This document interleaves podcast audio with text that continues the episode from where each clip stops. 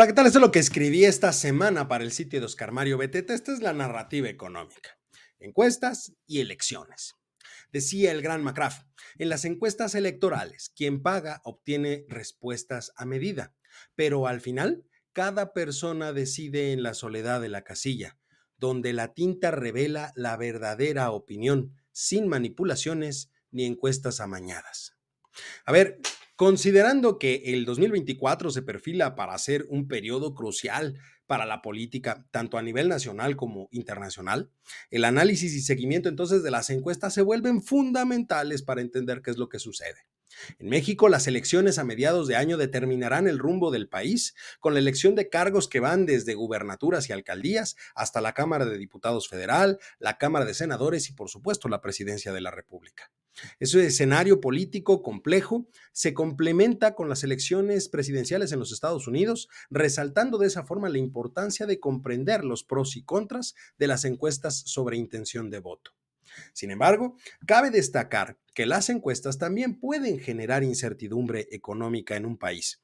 Los posicionamientos de los candidatos, especialmente aquellos que proponen medidas que podrían generar preocupaciones entre los inversionistas, pueden impactar de manera directa en la estabilidad financiera de ese país. Propuestas que sugieran cambios significativos en políticas económicas o comerciales pueden generar inquietud en los mercados, afectando de esa forma la inversión y el desarrollo económico. Por lo tanto, se vuelve importante monitorear a quienes encabezan las preferencias electorales. Dado lo anterior, las encuestas sobre intención de voto han sido una herramienta clave en el arsenal de la política moderna. Su capacidad para proporcionar una visión instantánea de las preferencias del electorado ha transformado la forma en que los partidos políticos planifican sus estrategias de campaña.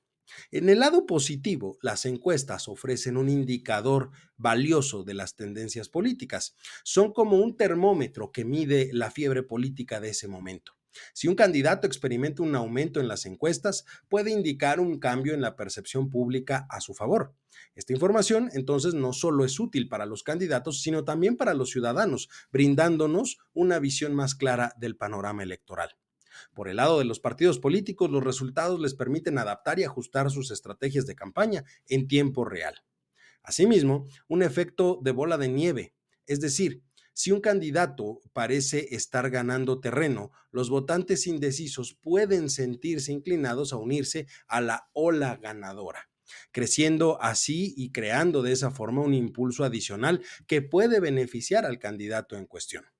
No obstante, es crucial tener en cuenta que el candidato más popular no siempre es el más idóneo para ocupar el cargo.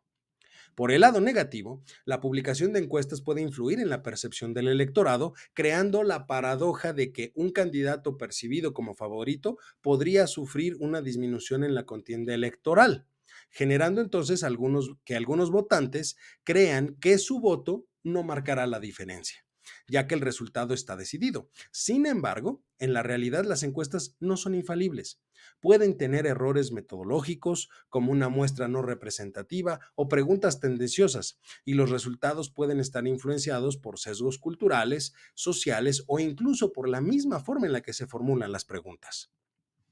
Por todo esto, a medida que nos acercamos a, las elecciones de este año, estas elecciones de los pros y contras de las elecciones son cruciales, perdón, de las encuestas. Y en última instancia, más allá de los resultados que puedan arrojar esos ejercicios estadísticos que son las encuestas, lo verdaderamente esencial es fomentar la participación ciudadana, que se lo he mencionado a usted, que me ve y me escucha varias veces. Lo que importa es que usted salga a votar. En un año electoral tan significativo como este, donde se decide el rumbo de naciones enteras, como es el caso de México y Estados Unidos, el ejercicio cívico del voto ciudadano es la mejor encuesta que existe. Independientemente de las preferencias políticas individuales, la democracia florece cuando los ciudadanos se involucran activamente en el proceso electoral. En este contexto, resulta interesante reflexionar, por ejemplo, sobre la situación de las dos candidatas punteras para la elección presidencial en México el próximo mes de junio de 2024. La brecha de 30 puntos porcentuales entre ambas, según el promedio del total de las encuestas, plantea un escenario desafiante. Sin embargo, es crucial recordar que esta diferencia en realidad no es imposible de cerrar. Basta con quitarle entre 15 y 17 puntos a la candidata que lidera para tener una contienda cerrada. Algo que es complicado, por supuesto, pero no es imposible. No obstante, este ajuste solamente es posible por medio de una campaña enfocada en los problemas y necesidades reales de la población. Los temas fundamentales como son el ingreso, la salud o la educación deben ocupar un lugar central en la discusión pública. La capacidad para conectar con los ciudadanos a nivel emocional y abordar de esa manera sus inquietudes cotidianas se puede decir que es lo que va a marcar la diferencia en la percepción y en última instancia en la intención del voto. Más allá de las estadísticas y proyecciones que podamos ver y escuchar, la verdadera batalla se libra en la arena de las propuestas concretas y la capacidad que puedan tener los candidatos para inspirar confianza. El cierre de la brecha no solo depende de restar puntos a la candidata líder, sino de ganarse el respaldo de aquellos que aún no han decidido su voto. Recordemos que si bien el tema económico no es el único que se debe tocar, es un pilar clave para mejorar la vida de las personas. Por lo tanto, debe haber propuestas sólidas y contundentes al respecto. La continuidad en el contexto actual de nuestro país no es viable ni sostenible.